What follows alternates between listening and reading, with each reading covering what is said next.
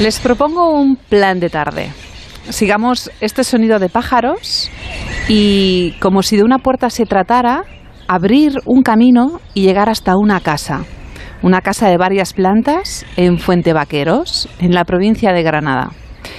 En una tarde como esta, de finales de agosto, cuando el sol empieza a bajar, seguro que encontraríamos a unos niños jugando en el jardín de atrás, y posiblemente a la sombra de una higuera con unos frutos en su justo punto, unas sillas para sentarnos y también una mesa, una mesa donde servirnos agua fresca con hierba buena. Y en este lugar tan conocido podríamos conversar con ella y escuchar algo de poesía como esta. Verde que te quiero verde, verde viento, verde ramas, el barco sobre la mar y el caballo en la montaña. Con la sombra en la cintura ella sueña en su baranda, verde carne, pelo verde, con ojos de fría plata. Verde que te quiero ver. Bajo la luna gitana las cosas la están mirando y ella no puede mirarlas. Verde que te quiero verde. Grandes estrellas de escarcha vienen con el pez de sombra que abre el camino del alba. La higuera frota su vientre con la lija de sus ramas y el monte gato garduño eriza sus pitas agrias. Pero ¿quién vendrá? ¿Y por dónde? ¿Por dónde vendrá? Pues por este camino que nos trae a nuestra sección en escena. ¿Y quién vendrá? Ella, la inigualable. Nuria Esper. Buenas tardes, Nuria. Buenas tardes. Hola, Nuria. Hola, buenas tardes. Encantado de que esté con nosotros esta tarde, que sí, Cristina. Encantadísima. es un y yo de hablar con vosotros. Es un placer recibirte en esta casa nuestra, en este patio. Para ti un patio de butacas, que también es tu casa, donde mm, a partir de mañana 26 te vamos a poder ver en los veranos de la villa sí, con el poemario Romancero Gitano, una propuesta escénica a partir del texto de Federico García Lorca y dirigida por Luis Pascual. Una propuesta, Nuria, que tenemos entendido que inicialmente iba a ser de 20 minutos con motivo de un premio especial. pero que se alargó a una hora. ¿Cómo surgió y cómo fue todo esto, Nuria? Pues mandó Federico, quiero decirte. Estábamos buscando, Luis me estaba ayudando a buscar para ir a recoger este premio Europa unos poemas adecuados así para las traducciones y tal. Me rompí la muñeca y no pude ir a recoger el premio. Y de ahí nació todo el trabajo que ya teníamos hecho y preparado que eran los poemas que más nos gustaban de Federico, de este romancero gitano, y los enhebró Luis como el que enhebra un collar de perlas valiosísimas y maravillosas. Y ahí aparezco yo con mi niñez, aparece Andalucía, aparece su vida, aparece su mundo y esos poemas inolvidables duros, terribles, algunos, otros ligeros como plumas, como alas de ángel, y otros con sangre y violencia, y otros con poesía pura que te transporta, te quita todas las, las cosas oscuras que tenemos prácticamente todos en la cabeza en estos en estos meses en este año y pico que dura la cosa y te sumerges en un mundo absolutamente maravilloso. Bueno, un mundo maravilloso donde hemos buceado en tu biografía hemos visto que si no, si no nos hemos equivocado, igual si Nuria nos dices tú, es la casi quinta o sexta vez que trabajas textos de Lorca, eh, cinco veces como actriz, una como directora. Em, si tuvieras, ahora mismo estamos en este, en esta, en este patio de Fuente Vaqueros, si lo tuvieras delante, ¿qué le podrías decir a Federico? Federico, te debo, te debo muchísimo, te debo tanto de mi carrera, te debo tanto del amor que he sentido por la poesía y por tu mundo. Te, creo que te comprendo porque o no, da igual que no sea verdad, pero yo creo que sí, que le comprendo, que y es además de ese poeta, que es además de ese dramaturgo extraordinario que es, es además un ser humano a través de los testimonios de quien tuvieron la suerte y la desdicha de conocerle. Y Y si te parece, Eh, dime. No, Dime, seguía, seguía pensando en qué, le- qué más le diría. ¿Qué más? ¿Qué más? Estoy, estoy segura de que de que pensaría pensaría en su gente, pensaría en su mundo, pensaría en su vida que fue breve, casi toda ella muy brillante Mm. y que acabó de una manera tan terrible. Violenta. Violenta Violenta. terrible. Sí. Es- Yo creo que no, creo que no, no lo he pensado y creo que no hablaremos de eso. Claro. No, no, no, no. en el patio, En el patio no. con él no, No, hablaremos. de estamos eso, en su no. patio. Mejor. sí. En cualquier caso, en, eh, hace cinco años, en la entrega de los premios Princesa de Asturias, obtuvo Nuria Esper el de las Artes del año 2016. Habitualmente, y yo que lo sigo cada año, eh, uno espera un discurso que puede ser más o menos emotivo, más o menos cerebral. Y Nuria Esper se arrancó eh, con dos interpretaciones, una en catalán y otra en castellano, en este último caso con doña Rosita la Soltera. También texto, obviamente, de García Lorca. Mi pregunta es la siguiente, Nuria. Cuando uno conoce tan a fondo los textos de García Lorca, ¿es posible verlos con ojos eh, de la primera vez? Eh, es decir, aproximarse a ellos sin todo lo que uno sabe ya para encontrar cosas nuevas, Nuria. Es una pregunta de esas que necesitan una reflexión. Eh, yo siempre que siempre que me acerco a Federico siento siento que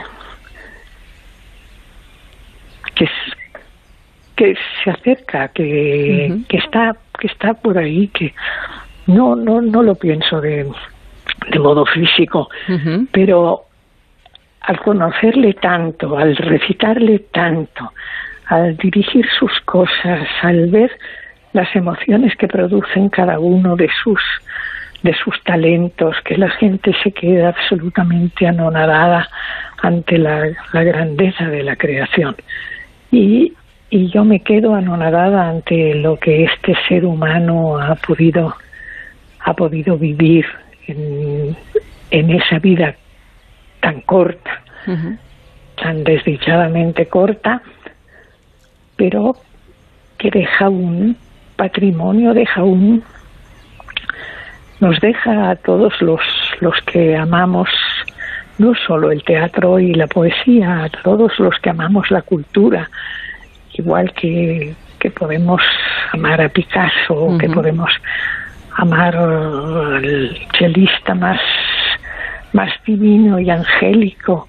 Eh, to- todo eso conforma un bloque que es lo mejor de este mundo actual tan tan materializado, tan Mm. tan en este momento tan triste y destrozado, pero sin sin el coronavirus ya nuestro mundo es un mundo de luchas, de sangre, de- y, y yo creo que él es la representación de, de- del otro mundo que hay, es el, ese mundo del amor, el, am- el mundo de la poesía, el amor de, de ser correspondido sexualmente, de amar, de es, es que está está todo ahí, todo ahí, Mm. todo ahí, todo ahí. De lo bueno, vamos. Y lo, lo, lo que es difícil es decir solo lo que decimos. Sí. De hecho, podríamos escuchar, si te parece, Arturo, un poquito más Sí. de ese romancero. Escuchemos a Nuria. Manzanas levemente heridas por finos espadines de plata. Nubes rasgadas por una mano de coral que lleva en el dorso una almendra de fuego. Peces de arsénico como tiburones. Tiburones como gotas de llanto para cegar una multitud. Rosas que hieren y agujas instaladas en los caños de la sangre.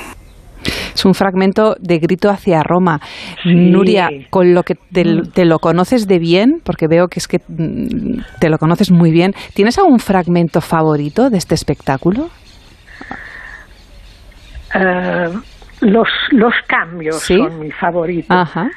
que después de hablar de los personajes femeninos que Lorca escribió, que son naturalmente Mariana Pineda. Rosita, las mujeres de bodas de sangre, la madre de bodas de sangre, eh, todo ese mundo extraordinario, de pronto eso que tiene al público sin respirar y aguantando así la, la emoción, de pronto irrumpen los arcángeles y, y es como, como si mi alma se, se abriera también, se relajara, porque exige, exige, yo creo, en, al menos en este, en este espectáculo, en, en este espectáculo, en, Romacero exige, exige una entrega ener, energética enorme, ¿no?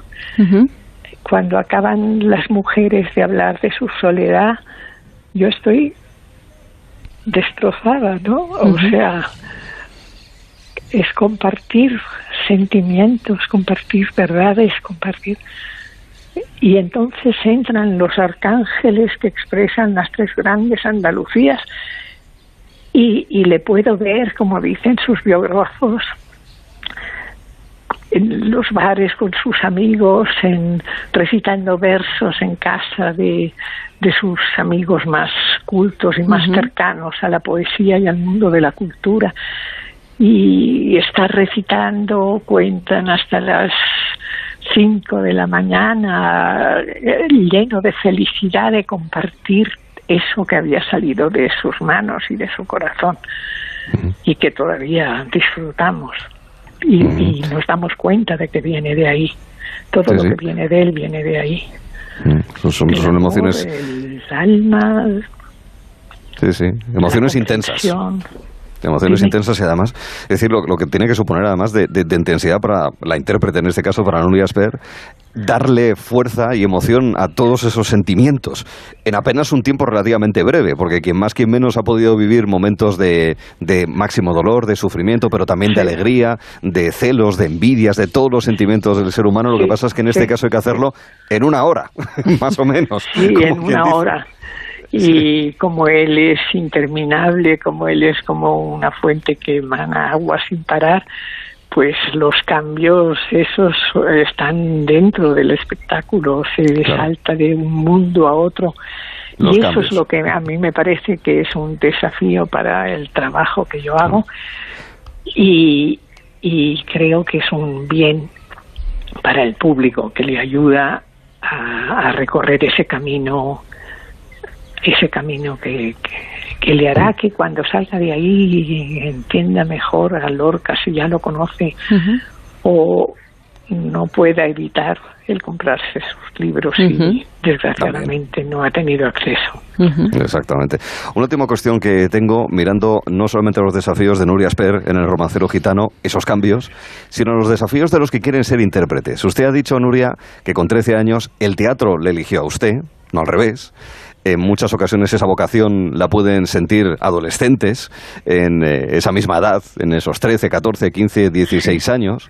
Eh, ¿Dónde ve usted, em, tiene, tiene miedo dado que los chavales ahora, la gente más joven, tiene tantísimas cosas en las que pasar el rato, entretenerse, hay tal avalancha de formas de conocimiento, de información, etcétera, que, que, las vocaciones teatrales puedan sufrir en los próximos años, Nuria, o al contrario, piensa que desde que lo inventaron los griegos esto perdura. Yo creo que esto perdura a pesar de los griegos y a pesar de los romanos y a pesar de, de todas las cosas negativas. Eh, eso es imparable porque forma parte como como los árboles, así que estoy mirando por una ventana igual de naturales, la poesía y la danza y la pintura y la música, la música en todas sus facetas, que son miles, la música y Federico es ahí el, el dueño y señor. Y, y nosotros, sus fieles servidores, vamos a, una vez más, mañana y pasado y el otro sí sí. utilizar jueves viernes y sábado. utilizar nuestro corazón y nuestra energía para tratar de no desmerecer Seguro que no. Seguro que no, Nuria, para nada. Segurísimo que no. El eh, jueves, viernes y sábado, veranos de la villa en un instituto de secundaria, en San Isidro, en el centro de Madrid, y además nos parece muy interesante el lugar mm. en el que vamos a poder escuchar y ver este romancero gitano con eh, la dirección de Luis Pascual y con el protagonismo de Nuria Sper, que ha estado con nosotros en escena. Doña Nuria, como siempre es un placer escucharle. Un beso muy fuerte y cuídese. Por llamar. Un abrazo fuerte. Un abrazo. Hasta mañana. Adiós. Hasta mañana. Gracias. Y hasta la próxima. Sensaciones intensas, ¿verdad, Cristina? Mucho. La verdad es que hablar con Nuria es un placer. Ella es una dama del teatro.